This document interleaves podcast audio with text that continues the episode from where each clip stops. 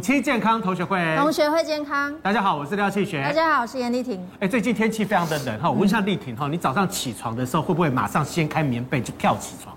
会，因为要赶快送小孩上学了。所以你不会赖床呀？没有办法，妈妈没有赖床的权利，不然那个小朋友就会上学迟到。那那有时候凌晨小孩哭了，你还是一样爬。睡觉你就棉一听到哭声，你知道那个母性，然后。棉被一掀开就冲起来，然后去看小孩怎么了，这样。哎，可是你现在小孩子都很大了，应该不至于到说半夜他们还要。我女儿才三岁，她半夜还是会吵。对，她还是会起来找我。反正都要照顾那个三岁小孩子，有没有考虑那个生第三个？没有。人家昆凌都要生第三个了。人他们家财万贯可以，生三十个都可以，生三十个都可以。不过哈，刚刚那个我们讲到一个很重要的一个重点哈，就是哎。这个睡觉的时候呢，你是不是起床的时候呢，要打开棉被就要赶快掀起来，赶快起床？对，要不然就是要先坐一下，对，先缓一缓，对，不然很容易就脑中风哦。啊，有那么严重吗？是，我们现在欢迎来宾。好，好赶快邀请一下我们今天的第一位来宾呢，是我们神经内科的医师林俊仁林医师，欢迎林医师。是的，接下来是我们营养师赵涵颖，Hello，大家好。再来是我们资深媒体人年杰，主持人好，大家好。讲到这个脑中风的话呢，我们会想到了几个艺人哈。那这几个艺人的话呢，包含了袁惟仁、小胖老师，胖老师，对，他是脑溢血后又重摔，嗯，然后经传现在已经是植物人的状态。对对。然后我先问问一下这个年纪，是是，好多人都在问说，那小胖老师怎么？他说因为报道说变像植物人一样，大家觉得非常非常的难过了哈，因为。也蛮年轻的嘛，大概才五十多岁哈，这样子。然后呃，因为他是去去那个上海这边当那个老师啊，指导老师啊，上节目，其实蛮红的，而且也赚了不少钱。然后突然就说，呃，应该也是在冬天的时候，他突然在上海的家里啊哈，就是起床的时候就摔倒了。摔倒之后，后来发现说啊，其实他是脑溢血中风才会这样摔倒，有送到医院急救，急救后来觉得状况并不是很好，所以慢慢就说家人当然有照顾，有有稍微恢复一点。后来觉得说，好像不能够，就是说再持续去工作，就希望把他接回来台湾哈，因为有家人这样照顾，因为医药费也蛮庞大的。然后回来之后呢，就辗转就回到他们台东的老家去。那二零一八年就说那一次脑溢血回来，就说慢慢的治疗，就是其实当然行动比较困难，然后恢复期要很长。那在台东，因为那个真真的是说气候各方面都很好嘛，所以在台东其实有有有恢复的蛮好的。黄玉宁他们也常常去看他说，哎，好像有起色，虽然要坐个轮椅。但是前阵子又听说，哇，又在台中，在台东的时候又摔了一次，可能就是行动不方便，又又摔了一次。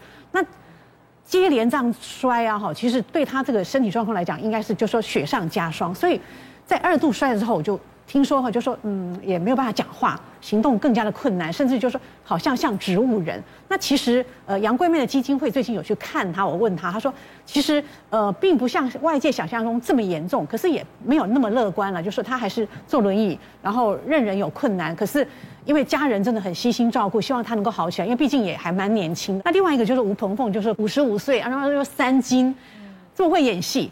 他也是没有任何征兆，你知道吗？他就是突然在家里休息的时候，就突然，哇，就他本来还约家人，就是来带他，他们可能要出去吃饭啊，干嘛？结果就在家里就倒地不起了，就是脑中风这样子。让他侄女发现的。对，因为他们有约着，就可能呃，等下要去逛街啊、吃饭啊，来的时候发现说已经倒地不起，已经走了，会就说等于就是五十五岁而已。好，那他就大家就研究说，那他怎么突然没有任何征兆，怎么会这样子？其实他在发病之前就是有常常会觉得胸闷。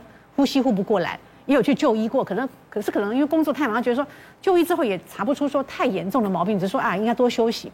那他有个习惯就是说，呃，他因为拍戏啊哈，你知道吗？拍戏常常很激动，就说一场戏啊，或者一天这样下来打吵啊骂啊，或者怎么样。他说常常半夜啊哈就会睡不着，因为太激动了拍戏。可是第二天一大早呢又有班了，那只剩下两三个钟头怎么办？他不能不睡觉，不然第二天没精神。他说他就是有喝酒灌酒。灌一灌啊，睡着了，然后第二天的工作是不是这个习惯有没有影响哈？那再来讲说廖俊廖爸爸，他当然就是如果三个里面他年纪比较大一点，他现在六十几快七十了嘛。那我跟他其实很熟啊，他这个中风来讲，对他人生造成很大的影响，因为从以前廖俊碰碰红了这样几十年，而且很年轻的时候我就认识他，他生活习惯其实非常好，他没有在抽烟，喝一点小酒，偶尔吃一块肥肉这样而已哈。然后他常常在山上，他在山上就有种地耶，他就是常常。开着车到处跑，然后那阳明山上也种地，他现在还住在那个桃园的山上。他觉得说我生活习惯这么好，那那天是发生的时候是怎么一回事？然后他说去来台北啊，好在制作人家里聊天，聊一聊开杠开杠，哎讲一讲，突然觉得说，哎讲话速度开始变慢了，就那一天突然变慢了。然后他想要走起来哈，要去上个厕所，那轻轻的那啦哈，轻轻。他想啊，算了，再坐下来好了哈，可能贫血还怎么样哈？阿喜公看不贴的，就越讲哈，速度越慢啊，整个人哈，阿嘞阿嘞阿嘞阿嘞飘起来了。制作人觉得不对，说哎，俊拔要去看医生。就他的运气真的比较不好，就说他要再去就医的这段过程当中，就说他去医院，因为要挂急诊，那天急诊也没有号，就说那个那个病床排一大堆，所以他在急诊室到。医生真正来诊治，或者说能够在那个黄金哈，可能四十八小时之内救治的过程，他有被慢到，所以他很生气这一点，就说：我哈生活习惯这么好啊，我这么养生啊，我还会这样，而且我发现的时候，周边也不是没有人了哈，朋友啊什么有紧急给他送医，但就是说在整个医生来哈，在这个过程当中，他觉得我可以有慢体啊那样哈，所以他很生气。只是说现在来讲，这两三年就是呃家人也照顾，然后他自己又更小心。虽然六十多岁了，可是他能够战胜这个病魔，因为他觉得说，我真的不应该被这样对待，你知道吧？所以你就说，这些他们都觉得说自己不可能，可是就中奖了。那我们在喜安诺搞不清楚。我们来看一下哈这个数据哈，为什么会特别讲到这个题目哈？就是哇，这样子听起来的话，其实有点吓人。说每年呢有超过五万人呢是中风的。对，而且比较惊悚的是这个，二零一九年国人十大死因。脑血管疾病排名第四位，嗯，所以说死亡人数是超过一点二万人呢。对，所以说其实我们每个人都要注意这个脑血管方面的事情。而且呢，呃，这个台湾每年呢有超过五万人中风，但是呢有高达百分之九十六呢是就医慢半拍。对，也就是说，当你发现说你自己有中风的样子的时候，感觉的时候，你自己不觉得它是中风。可是你不觉得它是征兆？不就是一个难以控制的某个区块？它可能是小小的一点点征兆，可是你可能搞不好不知道说它是中风啊。那所以你也不会想说，哎，我要去就医呀，我可能会是中风。嗯，所以因此延误了就医的时间。对。那等你真正很严重要送到医院去的时候呢，你才发现啊，糟糕了！你如果之前呢能够来就医的话，也许会好一些。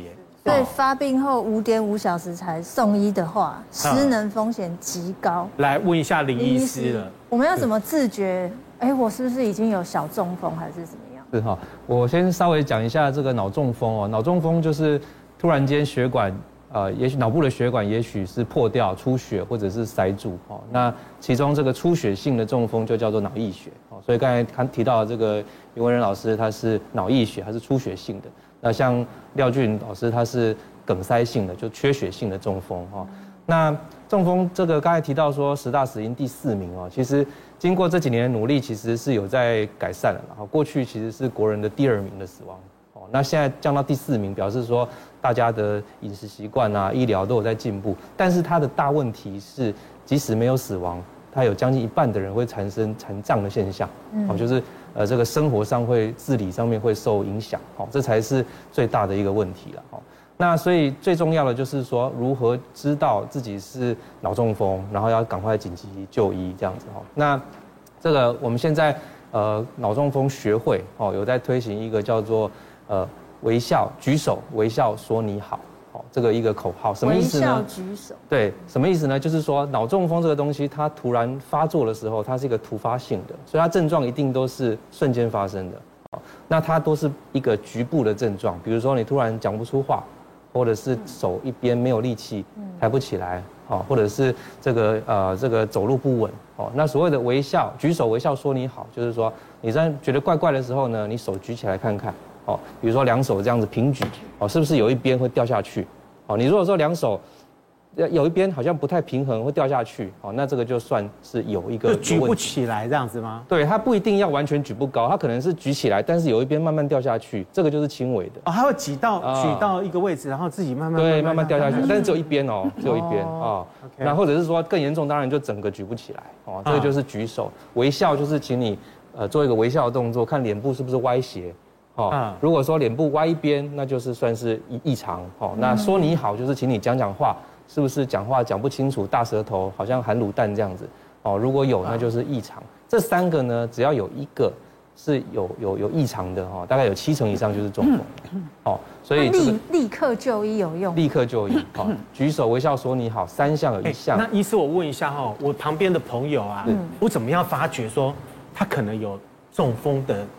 感觉其实很容易发现，就是因为你你会去叫他去做做做这个动作的话，微笑说你好的话，举手微笑说你好的话，那代表是没有，你已经觉得他有点怪怪，是不是？通常通常他就是一个一个局部的症状，比如说讲话就是变成大舌头了。昨天讲话电话好好的，今天讲电讲今天讲话怎么大舌头口疾哦，或者是说他要讲这个语言，这个语言是错的哦，他讲不出一个叫不出你名字。哦，或者是他要讲一个事情讲不出来，哦，或者是说他走路怎么偏斜都一直偏一边，哦，那这个是轻微的。那严重的就是说突然间一边不能动了，哦，拿东西会掉，拿筷子会掉，哦，这种就是突发性的症状，突发性的局部的症状。那很有可能就是中风。这边有讲到说五点五个小时才送医，是，所以真正的黄金期的话是，嗯，我发发发现了这些问题的时候，我就要赶快去就医，没错，立刻。所以刚才提到说举手微笑说你好之外，还有一个很重要就是你发生这个异常的时候呢，赶快看手表，看这个是几点几分，这个时间要记下来，哦，这个叫做 onset time，哦，就是发作的时间。那到时候去医院的时候，这个时间很重要，要跟医生讲这个时间。为什么呢？因为我们这个脑细胞，尤其是我们现在讲缺血性的中风的话，呃，血管阻塞，血管阻塞，脑细胞就没有养分了。那开始没有养分，一堵掉之后，它这个时间就开始走。哦，每每每每走一分钟，脑细胞就死亡；每走一分钟，脑细胞就死亡。所以我们我们这个医学界有一句话叫做“时间就是大脑”，什么意思呢？就是时间在流逝呢，你的大脑就在流逝。哦，所以一发生症状就赶快紧急送医，因为这个现在的医疗很发达，如果你符合条件的话，在三到四点五小时以内，我们可以打这个血栓溶解剂，把这个塞住的血血管，看能不能把它这个用溶解溶解的方式把血栓溶掉，哦，能够把血管打通。那如果真的不行，血管塞得很厉害，甚至还有手术，用这个这个导管的方式进去，叫做血栓移除术，哦，去把血栓抓出来，哦，所以这个都是要在。黄金期之内去医院才有办法做到的事情。像那个廖俊，那个算是血栓，是不是？它是血栓，它是血栓。你有没有听听老人家讲一句话，就是“要脑筋”？有啊，要脑筋，爆血管，爆血管。啊，有一些人是讲话哦，讲得太激动的时候，有没有？嗯，讲到太激动的时候，你会发现他面红耳赤啊，对。然后面红耳赤以后呢，人家就讲，对，就很像关公这样子。然后大家就会讲说，哦，你该休息，你可能呃，你们也不要脑筋，不要那么激动，不要那么激动，不要那么讲，是不是真的有这回事？就是说我在激动的时候呢，我可能会哦弄到这样子面红耳赤啊，争到面红耳赤，那个时候会不会是很危险的时候？这个也是，这个就是讲到刚才说的出血性中风。哦，这是出血性的，他是很激动，血压突然飙升哈，然后他可能血管本来脆弱的地方就破掉了。那出现一个血块压迫脑组织，这叫做出血性的脑中风。嗯，那这个占所有中风大概两成到三成。哦，那这个也是一个中风的一种。那刚才提到了袁袁文仁老师，就是属于这种出血性的中风。哦，所以呃，小胖老师这样有没有可能是因为有七成的医生说应该是因为高血压，那有没有可能是因为三高造成？是，所以刚才讲到这个中风哦，就是最重要是预防了哦。所以预防来讲，最重要的影响因素其实就是血压哦。血压的这个影响的层面大概占了所有脑中风的七成到八成哦。也就是说，中风的人你去看，每个人几乎都有大概七成的人都有高血压哦。那血压它的问题就是长期这个压力冲刷之下，它的血管就会变硬。变硬之后之后有两个状况，一个它会产生这个叫做血管的周状动脉硬化，血管硬化它开始有这个斑块，血管就变窄了，变窄了，那有机会就把血管塞住。好，那另外一个状况就是它一直长期冲刷，它它这个在某个情况下血压过高的时候，在血管壁比较脆弱的地方破掉，那就造成出血。所以血压高同时会造成缺血性中风跟出血性中风都会。大家要如何预防这个不定时的炸弹呢？其实控制血压，像刚林医师讲很重要。提防隐形盐，番茄酱、甜品、香肠、泡面、豆腐乳、酱油、冰淇淋、熏肉、坚果、泡菜，他们都很好啊。怎么了？常都 常这都常在吃的。基本上，基本上现在我们对于高血压，哎，真的很多人都有高血压。我们限制在饮食上，你每天要喝大大量的水，两三千 CC 以上的水，另外还要控制钠盐的摄取。那钠的话，我们一天控制在两千四百毫克，大概就换算是六公克的盐。那可能有在煮菜比较知道，每次一小匙的盐一克嘛，六公克你要煮一整天，从早餐到午餐，甚至下午茶到晚上到宵夜。那我们看一下这个上面的些番茄酱，哇，它里面都有钠哦 哦。那另外呢，当然腌制品、香肠、泡面、豆腐乳这种有咸的，大家当然很理解，说这个是真的里面有很多的盐分嘛。但是我要提醒大家是有。有一些是你吃起来根本不咸，但是它有大量的钠，像是吐司、面条、苏打饼干。吐司有钠，真的。然后还有现在很流行的那种即溶的燕麦饮或是代餐包，有没有？喝起来是甜口味。燕麦奶吗？对，那种即溶的。谁了？不是减肥都要即溶的这些粉状。那其实我都跟学生讲说，你要减肥，其实还是去吃一些天然食物。有些粉泡，只要你是加工的，它会加很多的磷酸盐。好，我们就是让它是可以保鲜的嘛。那还有呢，像是我们刚刚讲的吐司、面条，它都让它发起来，其实加了一些碳酸氢钠。小苏打、发泡等等的东西，所以你不知不觉，光是一片吐司就两三百毫克的钠了，一坨的面条又要破千毫克，然后你再加个乌醋酱油，有没有？哇，那一整天当然钠含量绝对爆表。那冰淇淋跟甜品又发生什么事情？它不会有钠吧？哎，有啦有啦，甜品里面当然有啊，也有哦，也有啊，因为你要 凸显你的甜，它其实都会加一些盐。也都是会有的。那调味，比如说，比如说，我们在说珍珠奶茶，那个珍珠里面它也会有一些钠的成分啊。它去揉那些去面粉啊、发等等的，它都有。所以大家不要觉得是有咸才是叫做危险食物，其实甜的也是。甜的也是。OK，好了，过年不用过了哦，这都不能吃，少吃一点啦，少吃啦，少吃啦。好，那另外呢，五十岁之后呢，要避免有一些危险的行为。这个我刚刚跟庆学哥在研究。站着穿裤子怎么了？谁不是站着穿裤子？哎，穿站着穿裤子真的超级危险，真的。我都在想，我爸爸七八十岁，他们站着穿裤子怎么穿？但我唯一想有个可能，就是他们肌力不够，所以他们无法有足够的单脚支撑自己全身，所以有可能会跌倒或者是什么。对，而且你知道吗？那裤子的话，你要把那个脚放进去那个。那个裤管里面的时候，对你，你脚要这样子提起来哈，然后要把它放进去的时候，你要是穿错的时候，你会会 K 住啊，对，K 住哎，很容易绊倒，你知道吗？对，可是这个居然要小心哎。但但是应该不是绊倒的问题，对不对？应该是跌倒了。哦，好，那另外还有一个是排便太大力，哎呦哇，就可能有便秘的困扰，就会想要应急，应急这边就会。整个脑充血，这这太用力了，太用力了。所以便便的时候，其实都用错力，用错地方了。那个用力的地方的话，其实是用在头部，就是全部都在头部，还是上不出来。对，猛然回头，比如说庆学哥，所以你要这样，哈，你的很慢呢，什么事？然后立体，立体，老师，怎么了？这样子要这么慢才有用，所以不能猛然的回头，对，动作太快。慢，对，吃太饱也不行，吃太饱也不能，弯腰够地面，你我看一下你柔软度，你可以碰得到吗？是很差啦，我只能这样，你只能这样子哦，我只能这样，我也差不多哎，对啊，我也差不多大概在这边而已，我们通常就会这样剪啊，没有，有时候现在连。连蹲下来都有点困难，洗我了，真的是蹲下来已经有点困难哈。另外还有一个爬楼梯或者是爬山，然后，好，我问一下这个林林医师哈，这里面到底发生什么问题？为什么五十岁以后的话呢，不能做这一些事情？对，应该是说他倒不是说什么事情特别不能做，而是说很担心突然间用力，尤其是憋气的一个动作。比如说这个刚才说排便好了，他很用力在在盯的时候呢，有时候就会出现这个脸红脖子粗嘛。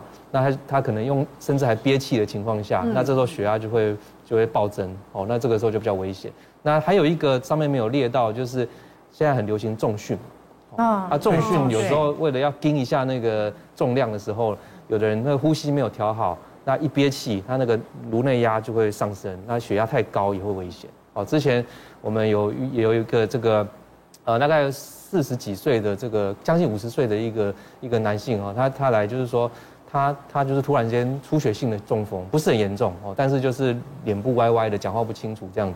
那他是什么了呢？他就是去重训的时候啊，那一天觉得想要挑战自己，嗯，就就就重量又压了一个一个比平常还强的强度，结果一惊啊，一用力他就觉得不对劲了，一下来那个脸就歪掉，啊，那就是他的一个小血管那个小分支破掉了。那产生一个出血性中风，对，立刻当下在在那个台子上，当下他就脸就歪掉。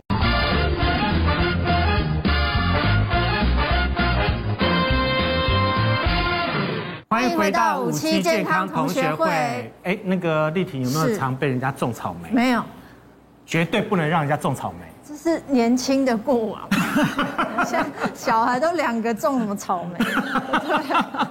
对，是不是？都都要去采草莓，带小朋友去采草莓。但是你意想不到吧？种草莓居然也会有脑中风的疑虑。你刚刚是说真的、认真的，还是骗我？因为林医师就有一个这么荒谬的案例。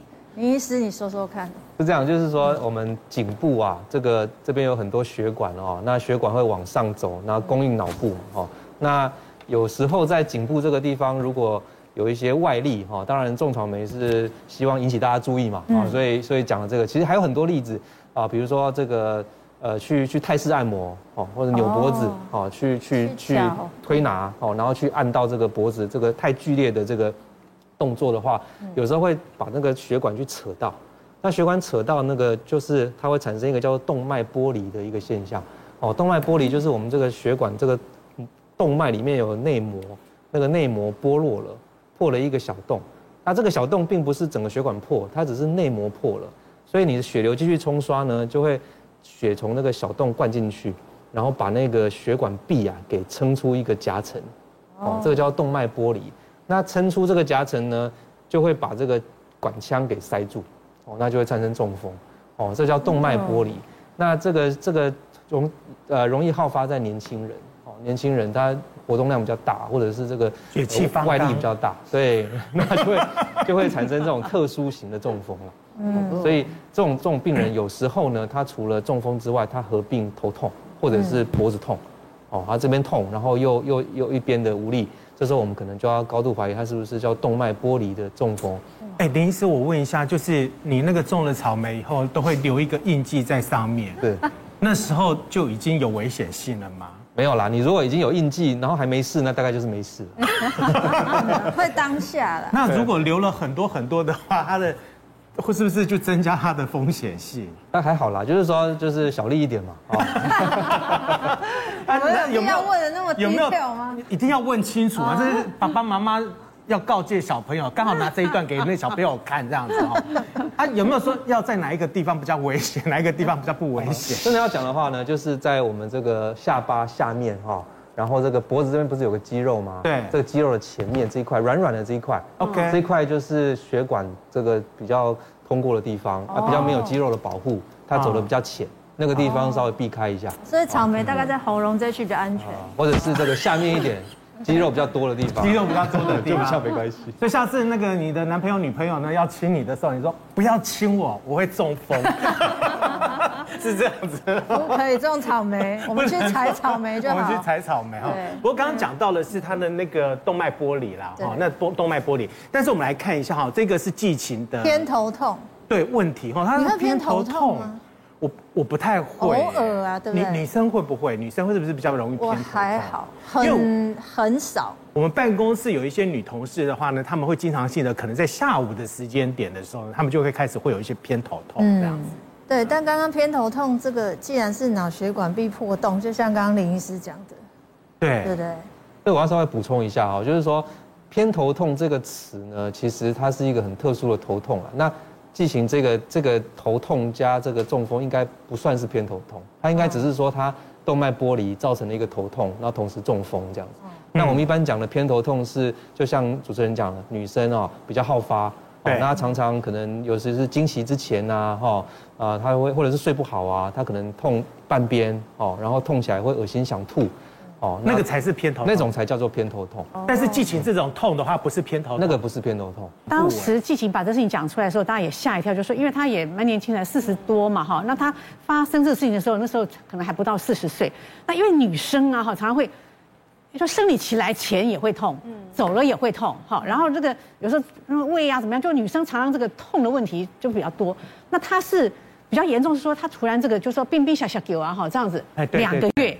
有两个月，就一下这里痛，一下这样痛，痛到整个头都在痛，就两个月，然后一直吃止痛药，吃到觉得，然后眼球好像快要掉下来，觉得太严重，因为没有办法工作，然后就不对劲，痛两个月太久了，她老公王仁福就把她送到医院去急诊，那时候就照什么脑部断层啊，哈，什么都照，后来发现说是血管壁有破洞，然后椎椎动脉还有破裂，所以她是确实有。小栓塞，而且它会有一个小栓塞是接近脑，非常接近脑，所以导致到他呃这边哈影响到他的手是没有力气，甚至于就说语言表达能力也受到障碍，他就很沮丧，说我这么年轻，安奈安奈哈，那到底要怎么办？那只有长期休息去修复。好，那在除了季晴有这个状况之外，还有一个也是很年轻的歌手，你知道吗？高慧君，嗯，高慧君她跟季晴其实年纪差不多啦，她也是突然很很奇怪的状况，就说呃。因为他在演舞台剧了哈，那在排练的时候，他发现说眼睛没有办法对焦。比如说，尤其你这样直着这样看过去的时候哈，我我看庆学或者看丽婷，看会变成两个人这样子，平行直视会变两个人，所以就觉得哎，舞台剧一样跑来跑去，然后长期要演出，他觉得这样非常非常危险，万一从舞台上掉下去，他很多歌手不是从舞台上那样摔下去，那一摔得不得了，所以他觉得说他没办法工作了，就请辞哈，事情才曝光。然后他就去检查，你知道吗？从脑检查到眼，检查到分泌科，检查到那个呃风湿免疫科，通通都检查了。结果呢，就说医生就说其实可能是比较复杂的，就是说内分泌的问题。但是因为他的父亲啊哈曾经有过骨髓癌，然后还有中风哦，有家族对，所以他很担心说会不会是要脑中风的前兆？怎么会这么严重？他也是先头痛哦，头痛到然后眼睛没办法对焦，就非常影响到生活，影响到整个周边。甚至不能工作，所以这么年轻也会发生这样的事情啊。但是好像有一些都会发生在眼部，对不对？对，可是我我想请教林医师，像我们头痛，一般人上班族很常发生嘛，对，吞一颗止痛药，可是不太能常常这样抑制它的痛，对不对？应该是这样说哈，头痛哈最重要的，在我们的立场要分，它是所谓的原发性头痛还是次发性头痛。嗯，次发性头痛就是说你脑部有一个什么问题，它的症状是以头痛来表现。但是它是真的有问题的哦，比如说季晴这个是动脉剥离造成的头痛，这个就是次发性头痛，或者是有人是长脑瘤，嗯，哦，那但是刚好压到神经头痛，嗯，这叫做次发性头痛。原发性头痛就是刚才说的是偏头痛啦，哦，或者是有人是张力型头痛啊，这种就是属于头痛症候群，就是它单纯是头痛，但是脑部其实没有结构的问题的哈。那这个我们有当然有一些专业要去把它区分开来。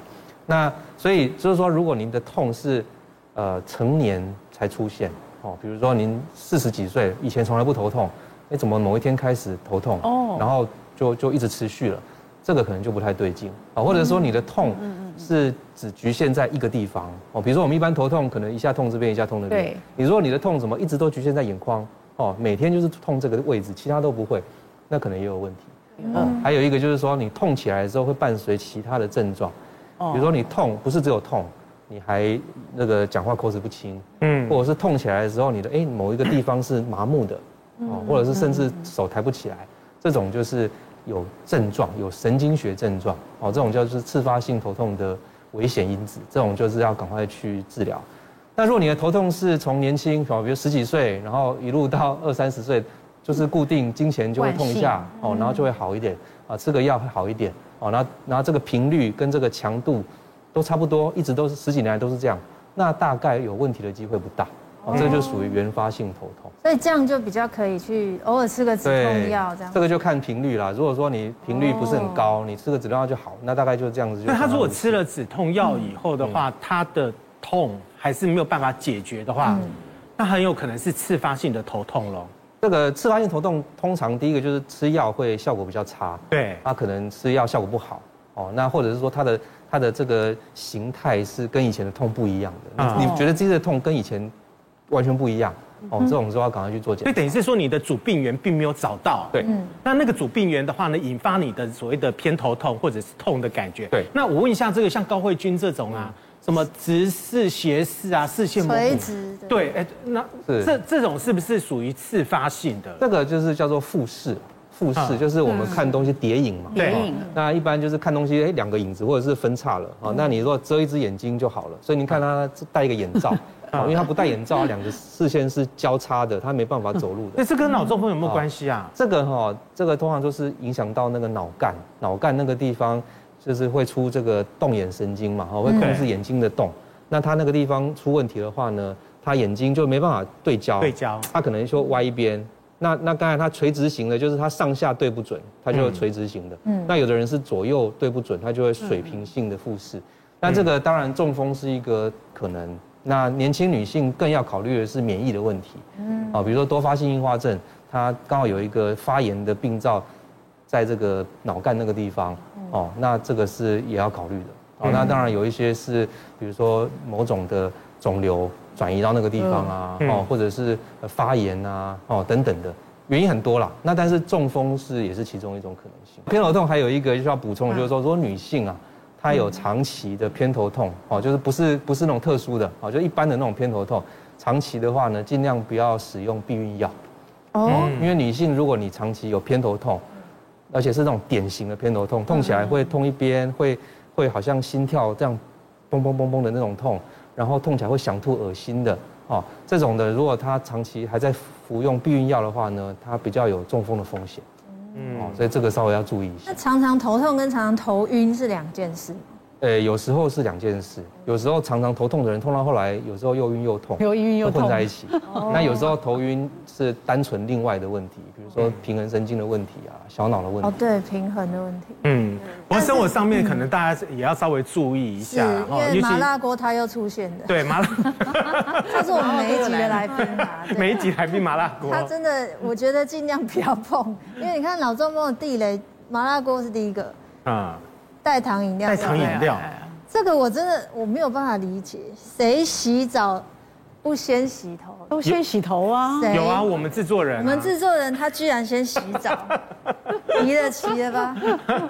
林医师，请问你洗澡先洗头还是先洗澡？我先洗头。是不是？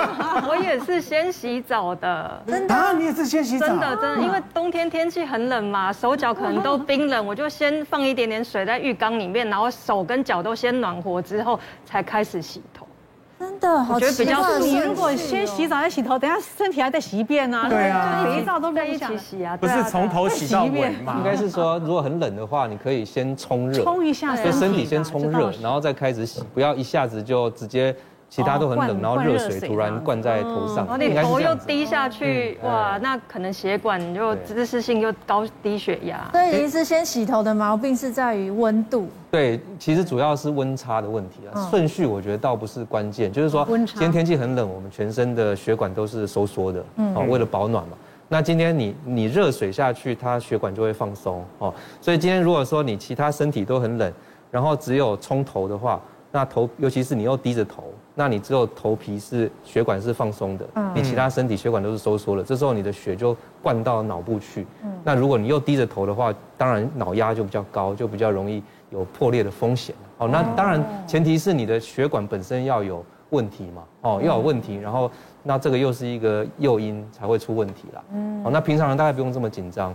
那但是如果比较简单的做法就是天冷的时候呢，呃，如果浴室有那个暖风啊，就给它记得开着，哦，对，然后或者是你在那个放热水的时候，让它蒸汽稍微有点出来，对，然后进再脱衣服，让浴室的温度稍微提高一点，然后这时候再脱衣服，然后脱完衣服呢，身体先冲热，冲热之后再开始洗头，应该是这样子的一个。所以你是洗头的时候不能这样子洗，头不能这样子把它，就是不要低低下，低太下太低了。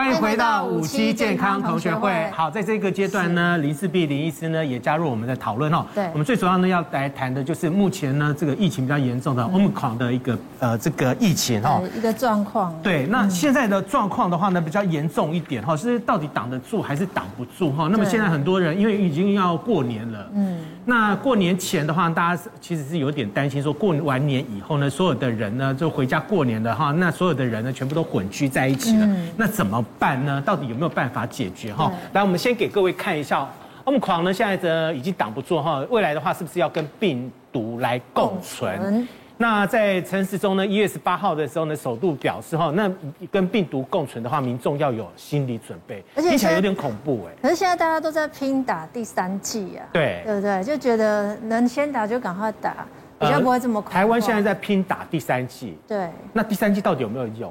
那因为要满三个月，那以色列又要拼第四季，是啊。那现在呢，你又看到了国外的 Omicron 的一个病毒的话呢，是来势汹汹。对。那这个呃，陈时中呢，他有讲哈，就是还是需要让社会正常运作，然后不必把自己呢包得紧紧的，拒绝与外界来接触。其实看到这个心里会稍微轻松一点。对。毕竟是陈时中陈部长说的嘛。可是你在外面看到这些。这么恐怖的一个状况，你还是会觉得真的可以吗？我们真的可以放松吗？对，而且呢，未来的话呢，将观察世界上面的一个局势，然后朝向缩短检疫的日期的方向来走哈。我们先请教一下这个李医师了哈，怎么办？要跟病毒共存，那是不是意思就是说，我们大概也挡不住？首先我要说，很多人最近在说，到底是要清零？还是要共存。嗯，我要跟大家讲，这根本就是不同的防疫阶段要采取的不同策略。你不是一定要选一个。嗯，那就像我们去年五月的那波阿尔法攻进来，然后后来有几波 Delta 试着入侵。我们其实我我觉得很努力的把它，哎，竟然做到清零了。可是其实我们一直以来没有把清零当成目标。可是后来我们很努力，哎，这借由很传统的疫调框列，真的清零了。那能回到完全主角于境外，当然是还不错的了吼。那可是现在面面临欧米孔，又是又来一次新战场。你要知道，这一次的敌人已经完全改变。它最大的特性就是它有很严重的免疫逃逸，所以你之前不管是得过自然感染，或是打过疫苗，不太能防。所以即使打上了现在大家在打的第三针吼。以，因为我们这个疫苗是针对原始武汉株做的，它已经几乎改头换面，对，所以即使打上第三针，最好的保护力也不过就是七成啊，嗯，七成没有多少哦哈。那而且这个七成可能随时间过去又会降，所以我个人觉得现在应对这个新的疫情，也不是没有好消息哈。这个病毒变弱了，嗯，我们现在已经观察了快两个月了哈，它真的有一定变弱的倾向，真的，所以。疫苗虽然变得无效，很多人会感染。我们来看一下，这是英国的图哦。嗯。哦，你看英国这个根本就是指数型上升，对不对？坐电梯上去。对。那可是呢，我们看下面这这几个指标是什么？最上面是确诊，可是你看英国的所有需要插管的人数、需要住院的人都躺在下面，都远远没有英国的前几波严重。嗯。所以虽然它确诊的分母很大。可是，在英国，他们是疫苗打得非常努力哦，他们第三针已经打到五成以上哦，特别是五十岁以上的人，第三剂已经打了九成喽。英国撑过去了，就昨天的最新的新闻，英国首相已经说，我们准备要回到原本的防疫，就口罩令可以拿掉啦，就是放松管制，嗯，他们已经有一点撑过去的感觉。那虽然我要提醒哦，你看插管的人数几乎是平的往下降。可是死亡还是跳起来了，对，所以不是这么简单的喊说与病毒共存那么简单，你中间有很多条件才能达成你在这个所谓跟病毒共存的阶段不会出事。那英国我觉得他们做到的三件事情，第一件事情就是这个冬天他们很努力的打加强针，因为他们马上发现了这个疫苗哦不太能防感染，可是防重症还是有效的，那所以特别赶快加强，特别是容易重症的老人家。那第二个就是他们进了口服药物，那我们台湾也有进嘛，吼，哦，轻症可以用的口服药物，预防你进入重症，他们有比较大量的使用默克那个药，哈，嗯，那第三件事就是他们把口罩重新戴上来，嗯，你不要以为英国在佛系防疫哦，英国这个冬天还是寄出了很严格的口罩令，嗯，没戴在公共区域戴口罩是要罚款的，而且是很痛的一笔罚款。嗯，我觉得这个造就了英国现在相对 Omicron 这段疫情已经有点撑过去了。那所以我觉得这这其实就是一个，假如真正进入 Omicron 大局，假如真的在社区感染之后，最坏大概就是这样。对，因为我相信台湾一定以大家不管政府怎么规定，我们一定那个防疫的措施又会加紧，嗯，所以我相信我们到这个尖端的时间可能会。尽量被压平。刚刚有看到说英国的例子，英国做了几项措施以后呢，让他们的一个确诊病例数呢是明显的下降。但是我们来看一下哈，我们现在呢台湾的疫苗的覆覆盖率，是目前在一月十九号开始，第一季已经有了百分之八十点九一了，嗯，第二季呢百分之七十二点八七，接下来追加的接种率十一点八一。十二月底他们出了一个很详细的报告，大家都在问打疫苗到底有没有效？嗯，那这个是针对住院哦。防止住院，因为我说感染已经不太有效了哈。对，我们现在最在乎重中之重，其实到底可不可以防住院、重症乃至死亡？你可以看，这是打一针、两针、三针。英文，因为英国大概九月就开始打加强针了哈。嗯。从老人家开始打，然后呢，你看这这特别是追踪的时间，它对于住院的保护力，就看这一行哈。嗯。你可以看到，只打一针的话哈，大概四周是五十八 percent 的防重症保护力。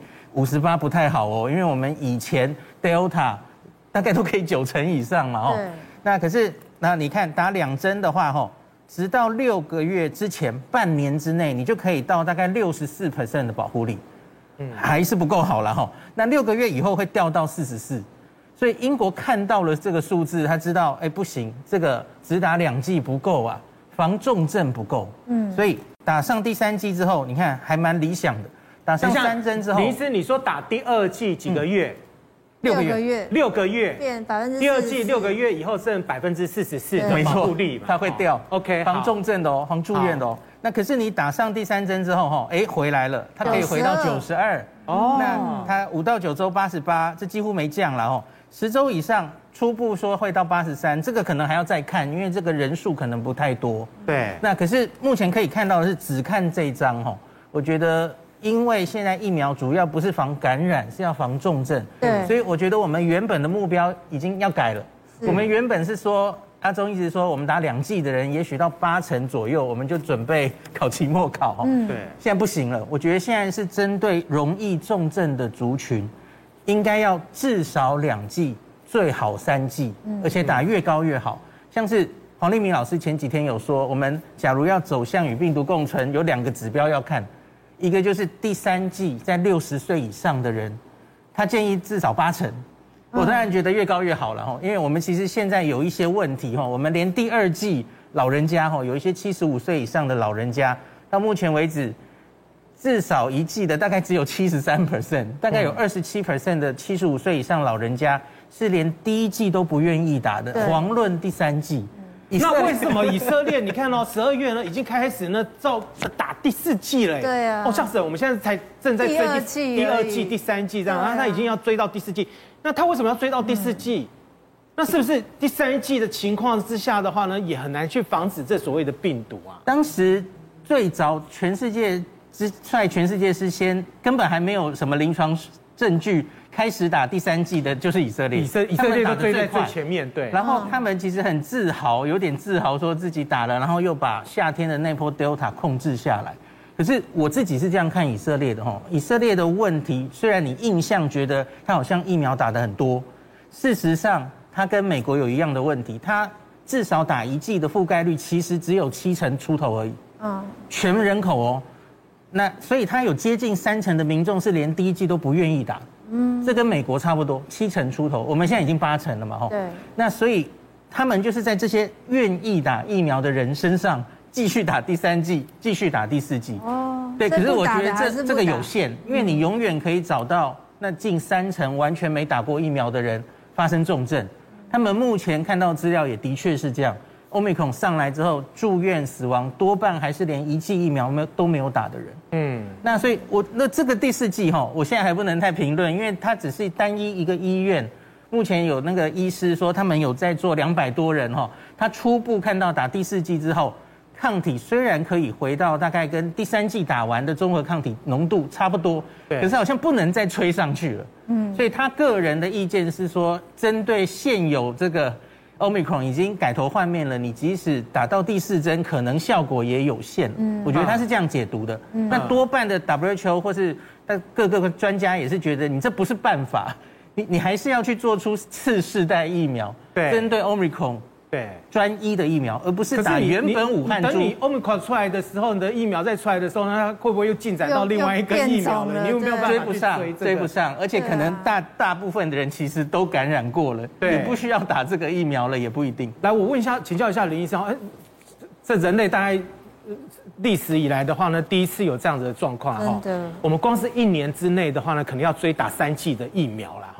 如果打得勤的话，那搞不好这一年来，然后从去年年初到年尾的话，大概打了三剂的疫苗啊，那要不要再打第四剂的疫苗？按照我们这个目前的节奏，这样打两剂到第三剂哈，那防重症的效果还是很好。那防重症的意义在于哪里呢？在于说我们这个医疗体系不会被被崩坏。嗯。好，那其实不只是影响到得到新冠肺炎的病人，还会还有会压缩其他的疾病的病人。啊，比如说你这个病人，这个医院如果都是被被这样子插管的病人挤满了，那你你说今天一个中风的病人，一个心肌梗塞的病人进来，他的医疗能量就会被被被压缩。对对，所以这个其实很多医很多国家，它的这两年的死亡率上升，其实不只是新冠的病人死亡率增加，它其他的医疗的这个品质也下降。哦，所以这个是最重要的问题。刚刚林世斌医生所说，现在台湾覆盖率已经有到八成了。对，但是我们都打过喽。对。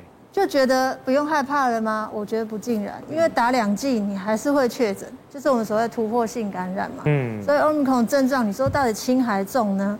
资深媒体人彭文正就自曝，我跟家人都得到了 Omicron。六个月前，呃，两个成年人跟两个青年青少年打了两次 BNT 的疫苗，九岁的小女儿没有打，嗯，所以小女儿就传染给大人了。哎，这次是不是小朋友比较容易？对，这个我带。我真的很想问林医师，我们家的小朋友没有办法打疫苗，对，他们没有办法打，他们得到的几率是高还低啊？呃，从上一次 Delta 其实就有看到了，就是在青少年跟儿童感染的绝对数字变多了。嗯，那可是那是因为它传染力实在太强了哈。是，Omicron 现在判断至少它传染力跟 Delta 一样强，甚至更高哦。那所以因为整体感染的人变多。所以，因此就会看到小朋友、儿童、青少年感染的绝对数字也增加。嗯，那美国还有欧洲很多地方都发现，哎，住院的数字也增加，这是没错哈。嗯，所以我们台湾现在也要考虑，就是儿童五五到十一岁是不是要打 BNT 疫苗？这个最近会讨论哦。那可是可以让大家比较安心的一点哦，英国有初步去分析这些青少年跟儿童，相比于 Delta，它到底得病之后。